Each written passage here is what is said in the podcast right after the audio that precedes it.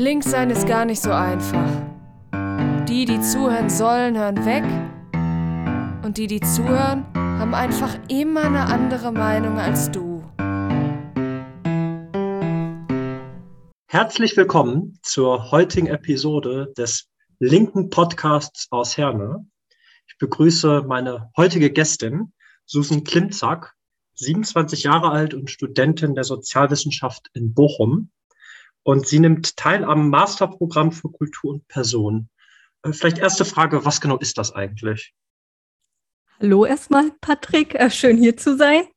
Ähm, genau, also ich studiere jetzt ganz frisch eigentlich ähm, das ähm, Masterprogramm und da geht es halt sozusagen um Kultur- und sozialpsychologische Aspekte und dann halt auch um Geschlechteraspekte. Also ähm, das ist auf jeden Fall Teil des Studiums und es wird so Personen auch durchaus empfohlen, die dann später beispielsweise in die Gleichstellungsarbeit möchten. Und dass das so mein Themengebiet ist, habe ich so ähm, während meines Sozialwissenschaftsstudiums bemerkt und deswegen habe ich dann auch dieses Studienprogramm entschieden. Ja, und in deiner Bachelorarbeit hast du dich ja insbesondere nochmal äh, in den, sagen wir, feministischen Bereich äh, orientiert und hast eine Bachelorarbeit zum Thema geschrieben, Gender Mainstreaming in der Kommunalverwaltung. Was bedeutet dieser Begriff eigentlich? Dieser Begriff ähm, ist erstmal sehr breit und es ist auch oft so, dass je nachdem, wo man guckt, der immer so ein bisschen leicht anders definiert wird. Aber im Grundsätzlichen geht es halt darum, dass ähm, diejenigen, die an ähm, ja, politischen Entscheidungen, Maßnahmen ähm, beteiligt sind, dass die bei allem, was sie sozusagen tun, bei jeder Maßnahme, jedem, jeder Entscheidung, ähm, die Gleichstellung aller Geschlechter mit berücksichtigen und das mit einbauen in ihre Arbeit. Das ist so das Zentrale an dieser Strategie. Und wo genau ist da der Unterschied zum Themenfeld Frauenpolitik? Weil das ist doch auch eigentlich ein Werkzeug der Gleichberechtigung. Ja, ähm, da ist sozusagen erstmal auch so ein bisschen historisch gesehen, dass halt die Frauenpolitik bezieh beziehungsweise die Frauenförderung davor stattgefunden hat. Also man hat halt festgestellt, dass ähm, ja nur Antidiskriminierungsmaßnahmen beispielsweise nicht ausreichend sind und hat dann halt ähm, spezielle Frauenförderungsmaßnahmen ähm, entwickelt, die dann meistens sich auf diese ganz klassischen Themen beziehen, wie ähm, ja, Beruf und Familie zu vereinbaren oder dass ähm, Frauen weniger in Führungspositionen sind und dort sozusagen anzusetzen. Und bei Gender Mainstreaming ist es sozusagen der große Unterschied, dass ähm, nicht sofort bei den Frauen angesetzt wird, sondern man guckt in jedem Einzelnen, wie ist das Geschlechterverhältnis, wie ist die Wirklichkeit und dann ähm, geht man halt damit entsprechend um und versucht diese da halt Gleich äh, Gleichheit herzustellen und ähm, dass halt auch wirklich alle AkteurInnen ähm, damit einbezogen werden, während bei Frauenpolitik bzw. Frauenförderung oft das so zu bestimmten ja, organisatorischen Einheiten ähm, geschoben wird, also so Gleichstellungsstellen, die auch super wichtig sind und ähm, Gender Mainstream möchte das auch gar nicht abschaffen, aber es ist halt nicht so oft nicht so, dass alle AkteurInnen äh, Frauenpolitik oder Frauenförderung betreiben. Vielleicht mal eine kleine provokante Frage. Äh, vielleicht werden sich einige Leute denken, ja, Geschlechter, die sind doch mittlerweile gleichgestellt. Wir sind doch alle vom Gesetz gleich. Wozu braucht man das eigentlich? Braucht man heutzutage noch Feminismus? Wäre natürlich jetzt sehr schön, wenn ich sagen könnte, hey, brauchen wir nicht mehr, wir können nach Hause gehen. Ähm, dem ist leider nicht so. Ich meine, ja, vor dem Gesetz ähm, steht das so, aber zwischen dem, was sozusagen irgendwo steht und der Realität liegen halt nun mal leider oft auch Welten. Und es ist halt immer noch so, dass, ähm, wenn man halt jetzt so klassisch bleibt, dass halt Frauen weniger in Führungspositionen sind. Das sind ja alles Themen, die immer noch sind. Altersarmut trifft meistens eher Frauen, weil auch der Karriereknick eher Frauen trifft, beziehungsweise natürlich ähm, auch der Anteil der arbeitenden Frauen, wenn man in den älteren Generationen guckt, natürlich deutlich geringer war aufgrund einfach den ganzen Strukturen, die wir halt haben. Und dann ist es natürlich schön, dass es im Gesetz so steht, aber faktisch ist es halt noch nicht ähm, umgesetzt komplett oder ähm, genau, und dann kommt noch nicht mal, kommt noch hinzu, dass ja nicht mal ähm, in dieser ganzen Diskussion Menschen, die sich weder als Frau noch als Mann, also nicht-binäre Menschen zuordnen, die sind ja in dem Ganzen noch gar nicht berücksichtigt. Also bezüglich der Gleichheit, da hat man ja auch noch gar nicht so viele Daten zu. Und jetzt in deiner Bachelorarbeit hast du dich ja damit wissenschaftlich auseinandergesetzt und du hast dir konkret die Frage stellt, wie gut wird das in der Kommune umgesetzt. Kannst du vielleicht ein Beispiel oder mehrere Beispiele nennen, was das eigentlich konkret jetzt auf die Kommune äh, umgemünzt bedeutet, dieser Begriff? Also das ist ja jetzt erstmal sehr abstrakt, was du gesagt hast. Mm, ja, also ähm, es, also man muss natürlich erstmal zwischen der kommunalpolitischen und äh, Kommunalverwaltungs, ähm, also der Verwaltung unterscheiden. Und ähm, da gibt es natürlich verschiedene Bereiche. Und wenn man jetzt zum, ähm, ich war eher so im Bereich der Stadtentwicklung und hatte mir das angeguckt. Und so ein klassisches ähm, Themengebiet sind ähm, Spielplätze. Und man hat halt mittlerweile wissenschaftlich einfach festgestellt, dass äh, Mädchen ab einem bestimmten Alter so ein bisschen aus dem öffentlichen Raum verschwinden und weniger auch auf Spielplätzen zu finden ist. Und ähm, ich weiß jetzt, ich erinnere mich gerade nicht, welche Stadt das war, aber dort wurde dann wirklich eine ähm, Untersuchung sozusagen bei dem Spielplatz, als er neu gestaltet wurde, ähm, gemacht bei den Kindern. Und ähm, da wurde halt dann auch geschlechtsspezifisch das erfasst, was sozusagen die Antworten waren. Und dann hat man halt festgestellt, dass Jungen und Mädchen durchaus unterschiedliche Spielgeräte bevorzugen dann hat man halt bei der Gestaltung des Spielplatzes darauf geachtet, dass man mehr auch ähm, Spielgeräte sozusagen dort ähm, hinsetzt, die von Mädchen bevorzugt werden, um halt ihnen sozusagen Anreiz zu schaffen, mehr den öffentlichen Raum zu nutzen und dafür zu sorgen, dass sozusagen der öffentliche Raum ja in dem Moment geschlechtergerechter verteilt ist. Ein anderes Beispiel wäre ähm, ganz klassisch, ich meine, jeder, also ich glaube, jede Frau nahezu kennt dieses ähm, dass man ihr gesagt, sozusagen im Dunkeln, dass man vorsichtig sein muss und ähnliches. Oder ähm, dass natürlich die Frauenparkplätze ähm, eher bei dort angebracht werden, wo halt mehr Licht ist. Und wenn man jetzt zum Beispiel, keine Ahnung, einen Bahnhofsplatz, eine Unterführung neu gestaltet, ähm, dass man dann sozusagen die BürgerInnen ja ähm, wie sie sich jetzt fühlen. Und wenn man das geschlechtsspezifisch ähm, mit untersucht, dann stellt man halt oft fest, dass halt das Sicherheitsbedürfnis ähm, von Männern und Frauen sich unterscheidet. Also dass ähm, Frauen gewisse Aspekte schon viel schneller irgendwie als bedrohlich wahrnehmen als Männer. Und darauf kann dann Rücksicht genommen werden. Und ich meine, ein Ziel ist es natürlich, dass sich alle Geschlechter im öffentlichen Raum einer Kommune wohlfühlen. Und genau, das sind solche Beispiele. Jetzt konkret an dem Beispiel wäre das im Grunde genommen so, wenn man tausend Leute fragt, ähm, wie ist so das Sicherheitsempfinden an einem bestimmten Ort. Wenn man den Durchschnitt einfach bilden würde, dann würde das nicht alle spezifischen Anforderungen eben abdecken, sondern man muss nochmal geschlechtsspezifisch gucken, was sagen Frauen dazu, was sagen gegebenenfalls Männer dazu und wie sind da die Unterschiede und was sind die jeweiligen Bedürfnisse. Richtig? Genau, beziehungsweise einfach ähm, dadurch, dass wenn man halt die also man weiß ja auch oft einfach gar nicht, ob es eine geschlechtsspezifische Komponente in einer Maßnahme oder in einer Umgestaltungsaktion gibt.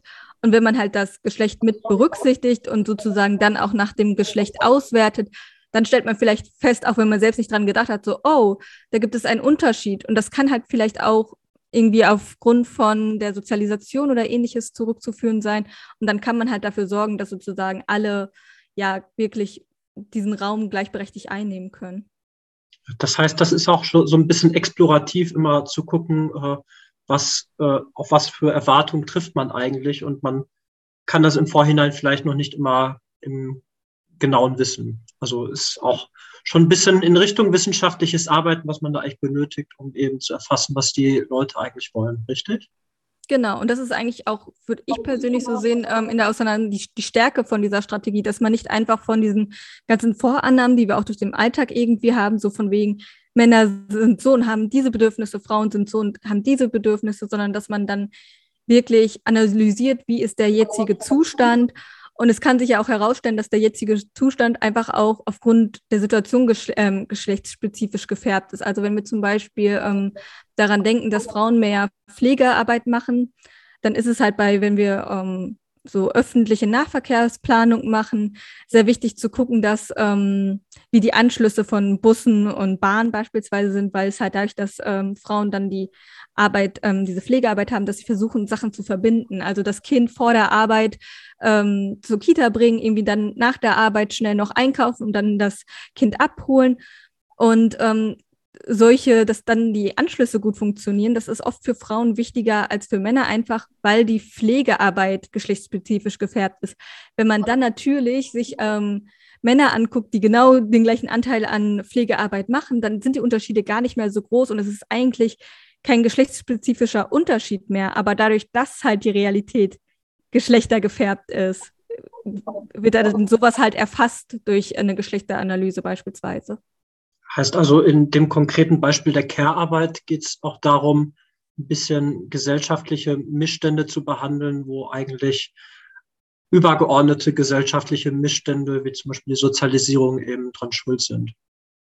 Genau, es geht halt wirklich darum, mit ähm, diesen Analysen sozusagen einen Beitrag dazu zu leisten, dass sich diese Geschlechterverhältnisse ähm, ja, verändern und dass es sozusagen eine gleichberechtigte ähm, Struktur möglich ist, genau. So, und jetzt konkret mal auf deine wissenschaftliche Arbeit bezogen. Äh, was genau hast du eigentlich untersucht? Äh, wo hast du dir vielleicht mal äh, die kommunale Verwaltungsarbeit angeguckt? Was hast du herausgefunden? Magst du ein bisschen was erzählen? Ja, sehr gerne. Ähm, ich habe mich vor allem mit der Stadtentwicklung und mit der Mobilität auseinandergesetzt und habe dort dann Interviews geführt, die ich dann halt ausgewertet habe.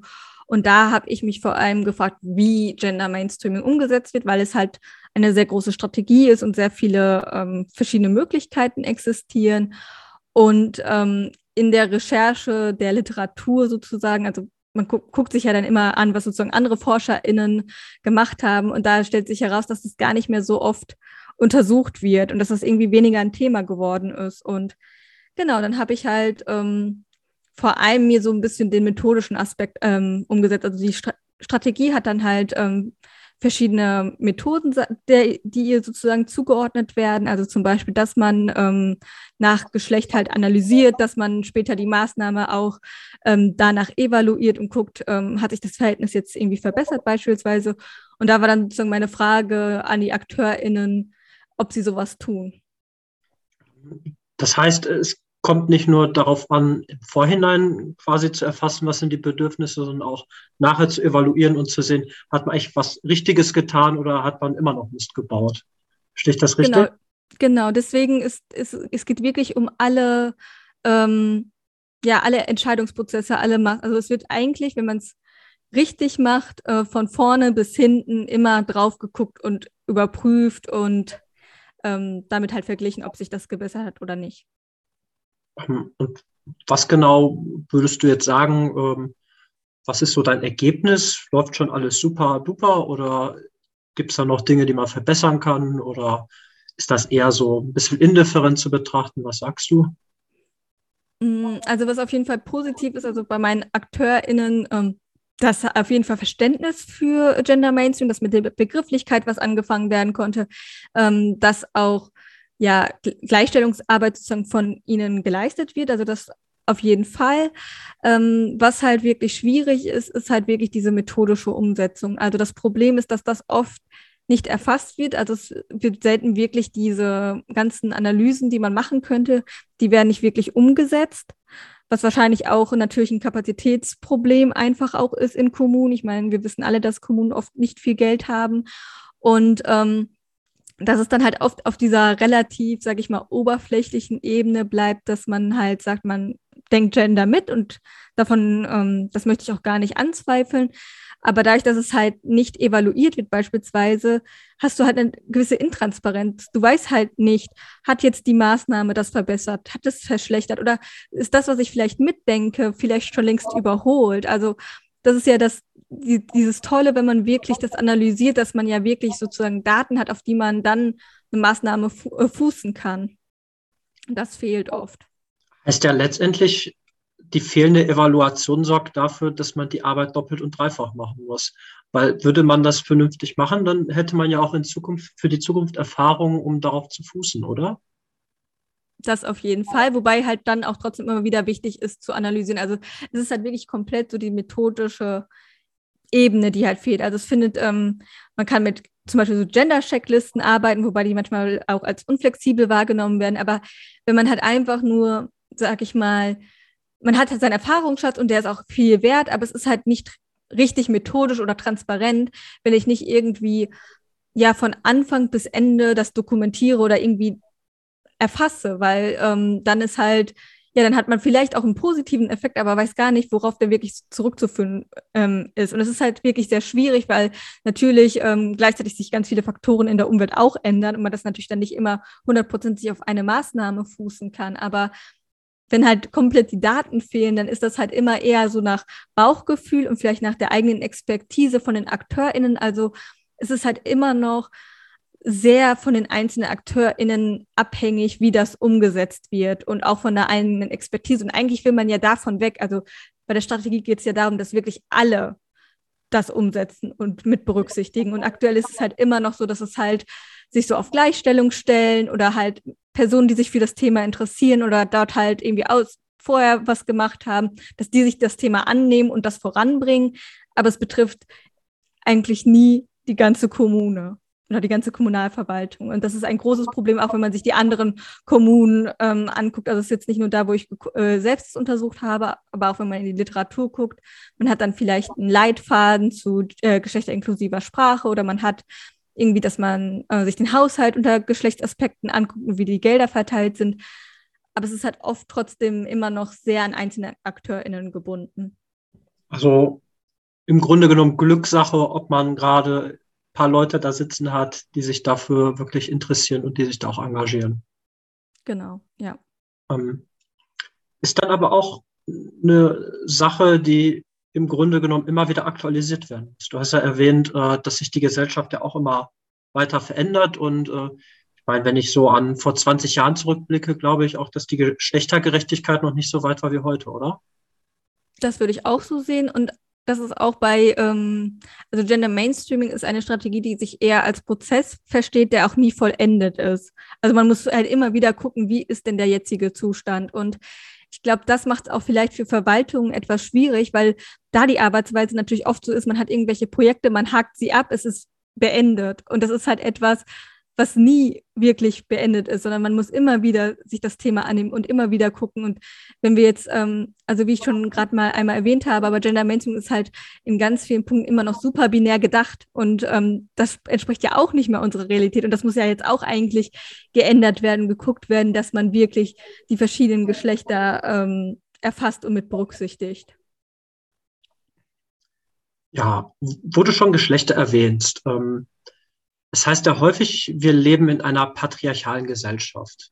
Und dass da in dem Zusammenhang auch gewisse Machtstrukturen sich etabliert haben und verfestigt haben und auch immer noch da sind. Ähm, was würdest du sagen, was bedeutet das eigentlich für jemanden, der sich noch nie oder die sich noch nie damit auseinandergesetzt haben? Mm, das bedeutet halt, dass unser System, unsere Gesellschaft einfach von Männern geprägt ähm, und kontrolliert wird. Also es sind halt immer noch ich meine, man muss halt nur in die Führungsebenen der Unternehmen gucken, in die Politik gucken. Es sind hauptsächlich Männer, hinzu kommt meistens hier in Deutschland auch noch weiße Männer, ähm, die halt sozusagen ja die Macht innehaben, die Entscheidung treffen, ob ein Gesetz erlassen wird oder nicht, ob zum Beispiel 219a abgeschafft wird oder nicht. Das sind dann Männer, die oder Personen, die keinen Uterus haben, die das komplett entscheiden und zwar immer entscheiden und bei allen Belangen. Und natürlich ergibt sich dadurch Machtstrukturen, weil sie halt die Macht haben. Und ähm, es ist natürlich auch irgendwo schwer, Macht abzugeben, wenn man sie hat. So, wer möchte gerne irgendwie seine Privilegien vielleicht abgeben? Und ähm, das ist sozusagen, was man unter patriarchalen ähm, Machtstrukturen einfach versteht, dass wir immer noch ähm, das Problem haben, dass ganz viele Personen benachteiligt werden. Heißt letztendlich äh, ist das Ziel der feministischen Bewegung eine Demokratisierung unserer Gesellschaft. Heißt eben Macht äh, auch wirklich an alle Akteurinnen zu verteilen, richtig? Genau, also das ist halt auch was, was Menschen, glaube ich, irgendwie gerne, dadurch, dass es Feminismus heißt, irgendwie, dass es nur um Frauen geht. Nein, es geht um die Gleichberechtigung aller Geschlechter. Und das heißt, es geht darum, dass es sozusagen für Männer, für Frauen, für nicht-binäre Menschen, dass alle gleichberechtigt sind, die gleichen Möglichkeiten haben, die gleichen Anteil an ja, Macht haben oder dann auch eher keine Macht, weil sich das dann ja irgendwie verteilt und es nicht mehr so ist, dass es halt nur von einer kleinen Gruppe der Gesellschaft sozusagen ausgeübt wird. Ähm, hat dieses Patriarchat denn eigentlich auch Nachteile für Männer oder muss ich jetzt einfach mir eingestehen, dass ich da nur Vorteile draus ziehe. Also auch da weiß ich nicht. Äh, was würdest du da sagen? Also ja, Männer sind natürlich ähm, diejenigen ähm mit den Privilegien und man muss natürlich auch immer im Diskurs das irgendwo einordnen dazu, dass es halt ähm, der Fall ist. Aber natürlich leiden auch Männer darunter. Also ähm, dadurch, dass diese, also wir haben ja in der Gesellschaft ganz klare Vorstellungen, was ein Mann irgendwo ist, was eine Frau ist, was die Aufgaben irgendwo sind, also diese Geschlechterrollen. Und da leiden natürlich auch Männer drunter. Also wenn ähm, es darum geht, dass Männer Elternzeit nehmen, dann wird das ja auch irgendwie oft belächelt beispielsweise oder so getan. Oder wenn man sich die Werbung anguckt, dann wird dann so ein bisschen so in einem Joke-Ton so, oh, der Mann ist zu blöd, um den Haushalt zu machen. Und das ist natürlich nicht wahr. Und deswegen, also das ist halt, oder wenn, wenn Männer von dem, sage ich mal, von der Geschlechterrolle als Mann abweichen, dass da ja auch oft eine Abwertung mit einhergeht. Und eigentlich ist doch das Ziel, dass jeder so sein kann, wie er ist. Und das ist halt für Männer auch oft nicht gegeben. Aber man muss natürlich immer das so ein bisschen einordnen zu denjenigen, die dann in größeren Mengen halt einfach benachteiligt werden. Aber trotzdem können wir festhalten, äh, Feminismus kämpft auch dafür, dass sich Männer aus ihrer Rolle in ihrer Gesellschaft emanzipieren können und auch im Grunde genommen ein freieres Leben führen können. Das auf jeden Fall. Davon bin ich überzeugt. Ähm, nun kommt in den letzten Jahren beim Thema Feminismus immer häufiger der Begriff der Intersektionalität äh, ins Gespräch. Also man sagt ja auch intersektioneller Feminismus oder auch die, ich glaube, vierte Welle des Feminismus. Was für eine Bedeutung hat eigentlich die Intersektionalität? Und äh, würdest du sagen, dass es ein wichtiger Schlüssel ist, um, um den Kampf auch äh, besser fortführen zu können? Das auf jeden Fall. Also ich bin absolut davon überzeugt, wenn ein Feminismus nicht intersektionell ist, dann ist das nicht wirklich Feminismus, weil es um die Gleichberechtigung aller geht. Und bei Intersektionalität. Ein Moment, können wir, können wir vielleicht den ZuhörerInnen, die es vielleicht nicht wissen, erklären, jetzt, was der Begriff auch bedeutet? Ja, wollte ich jetzt zukommen. Ähm, also unter Intersektionalität äh, gibt es eigentlich ein gutes Beispiel tatsächlich von Kimberly Crenshaw, die den ähm, Begriff auch geprägt hat. Und zwar, wenn wir uns eine Straßenkreuzung vorstellen. Ähm, sagen wir, von jeder Richtung kann, kann ein Auto kommen und es passiert auf der Kreuzung ein Unfall. Dann kann es sein, dass es aus der einen Richtung gekommen ist, also dass da irgendwie sozusagen der ein anderes Auto aufgefahren ist. Es kann aber auch, wenn du irgendwie eine Massenkarambolage hattest, von jeder Richtung ähm, ja ein Auto gekommen sein. Und wenn wir jetzt zum Beispiel sagen wir mal, wir haben verschiedene Diskriminierungsformen wie ähm, Sexismus, Rassismus. Und du hast zum Beispiel eine schwarze Frau, die potenziell sowohl von Rassismus als auch von Sexismus betroffen sein kann. Dann kann halt, wenn sie sozusagen an dieser Kreuzung verletzt wird, dann kann das halt daran liegen, dass sozusagen aus der einen Richtung ein Bus gefahren kam, weil sie halt eine Frau ist und sie sozusagen diskriminiert hat. Es kann aber auch natürlich sein, dass es aus der anderen Richtung, weil sie halt schwarz ist. Es kann aber auch beides gewesen sein. Und somit beschreibt einfach Intersektionalität, dieses, dass wir Mehrfachdiskriminierung haben und die sich gegenseitig überlappen und verstärken können. Und das gilt es halt damit zu berücksichtigen. Da gab es tatsächlich in Herne letztens ein anschauliches Beispiel.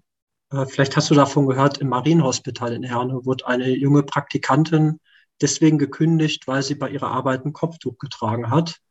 Und auch da muss man ja sagen, eine nicht-muslimische Frau, die hätte das nicht betreffen können, aber genauso wenig irgendwie einen muslimischen Mann. Das heißt, diese Mehrfachdiskriminierung spielt da einfach eine Rolle und muss auch immer berücksichtigt werden. Ist das so ein bisschen äh, das, wo Intersektionalität auch reingreift? Würde ich schon sagen, wobei ich mir da so ein bisschen schwierig ähm, bin, weil ja da sozusagen die Frau das ähm, den Hijab trägt, an sich ja sozusagen, also ihre Entscheidung, also die, Sex, äh, die Sexismus-Komponente finde ich so ein bisschen schwierig an dem Beispiel wirklich deutlich zu machen, weil es ja ähm, von ihr die eigene persönliche Entscheidung ist. Aber es ist natürlich rassistisch vom Krankenhaus, das ähm, zu verbieten und ihr die Möglichkeit zu nehmen, ähm, ihr Praktikum zu machen. Und ich glaube sogar, dass es die ganze ähm, St. Elisabeth-Gruppe ähm, betrifft. Ich glaube, ich hatte da jetzt ein ähm, Story von dem AStA äh, der Ruhr-Universität Bochum gesehen. Und genau, also das, da kenne ich mich persönlich dann nicht so gut genug aus, um das irgendwie zu beurteilen.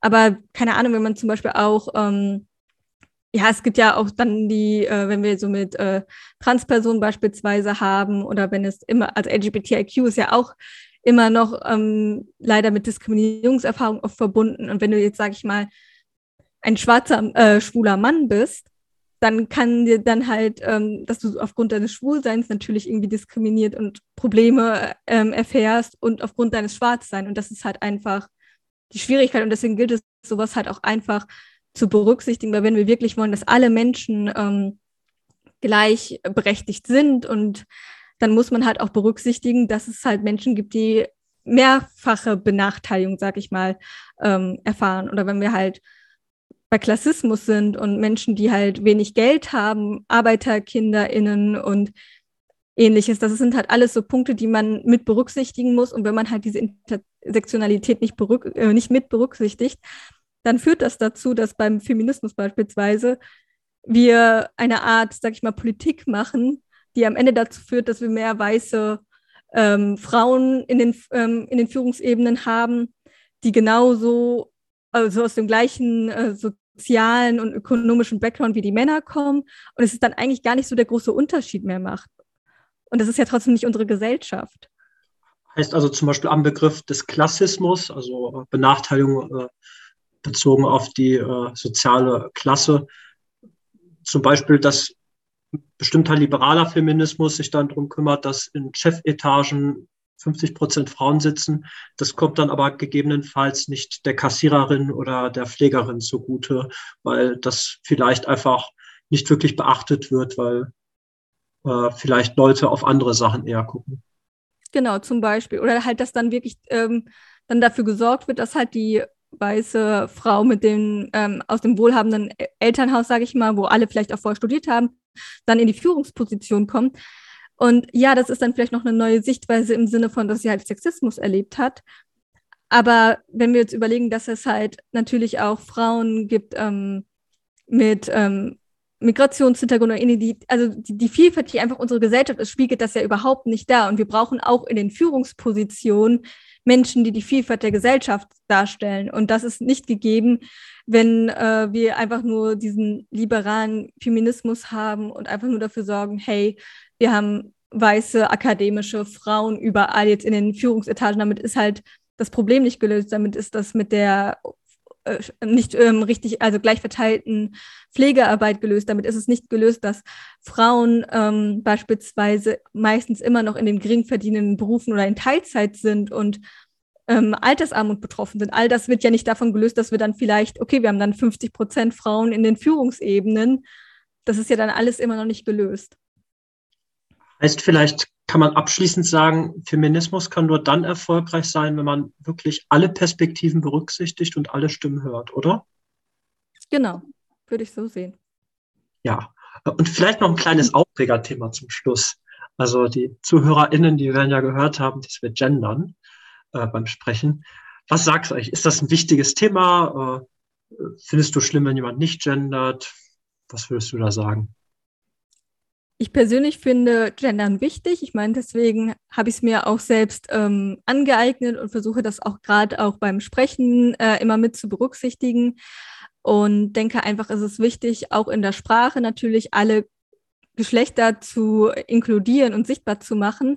Ich glaube auch einfach, dass unsere Sprache dann eindeutiger wird, weil ich dann, wenn ich das generische Maskulinum irgendwie nutze, also immer die männliche Form zum Beispiel Student, dann wird ja meine ich jetzt wirklich einfach nur Studenten, also alle und alle Geschlechter, oder meine ich wirklich die männliche Form? Und wenn ich dann, wenn ich sozusagen Gender, dann wird das ja eindeutiger. Ich muss aber auch dazu sagen, auch wenn ich das ein, Thema, ein wichtiges Thema finde, gibt es halt natürlich viel, viel wichtigere Themen. Und ich werde jetzt nicht irgendwie den Kontakt zu einer Person beispielsweise abbrechen, weil sie nicht gender. Da ist Handlungen und wie man, ja, was man macht, sage ich mal, nochmal entscheidender als jetzt, sage ich mal, gendern, auch wenn es trotzdem irgendwo wichtig ist. Ich weiß nicht, ob ich mich täusche, aber irgendwie habe ich manchmal das Gefühl, dieses Thema wird gerade aus konservativer Seite sehr aufgebauscht und es wird irgendwie so getan, als äh, würden irgendwie Leute gecancelt, nur weil sie nicht gendern und so. Und ich weiß nicht, irgendwie höre ich das Thema eher von so Leuten wie Dieter Nuhr oder Friedrich Merz als wirklich von progressiver Seite, die sich für Feminismus engagieren. Also glaubst du, dieses Thema wird vielleicht auch ein bisschen bisschen einfach als Reizthema genutzt, um um irgendwie auf konservativer Seite zu mobilisieren? Das auf jeden Fall. Und es ist ja auch irgendwie so schön einfach, weil die Leute möchten natürlich nicht vorgeschrieben bekommen, wie sie zu sprechen haben. Dann kommt es meistens irgendwie gefühlt so aus so einem akademischen Diskurs und man hat so das Gefühl, so aus dem Elfenbeinturm wird runtergesprochen, so, so hast du jetzt zu reden. Und wenn man als ähm, ja, sehr konservative Politik das sozusagen so aufbaut, dann muss man halt nicht mehr über die essentiellen Probleme sprechen im Thema Gleichstellung. Also zum Beispiel, dass wir halt ähm, kaum Mittel und Gelder für Frauenhäuser und gar für ähm, Einrichtungen für Männer haben, die von Gewalt betroffen. Das ist ja, das gibt es ja fast gar nicht in Deutschland. Und das kann man, also wenn man dann einfach nur die ganze Zeit über das Gendern spricht, muss man halt nicht über andere Problematiken, die wir haben, sprechen, weil dann hat man das Aufregerthema und hat damit sozusagen die, äh, die Gleichstellung und alles, hat man dann ja abgehakt. Und ja. Also abschließend können wir sagen, ja, Gendern ist ein Bestandteil äh, des Feminismus und dessen die Gesellschaft zu emanzipieren, aber es gibt auch andere Themen, die wirklich nicht unter den Tisch fallen dürfen. Unter anderem eben auch in der Kommune, beispielsweise eben in der Stadtplanung. Genau, definitiv. Ja, dann würde ich sagen, vielen Dank, dass du da warst. War ein echt nettes Gespräch. Ich habe total viel gelernt und vielleicht spricht man sich ja demnächst nochmal wieder in einem Podcast, wo wir vielleicht mal andere Dinge des Feminismus beleuchten. Sehr gerne. Hat, hat mich auch gefreut, hier gewesen zu sein. Ja, tschüss. Tschüss.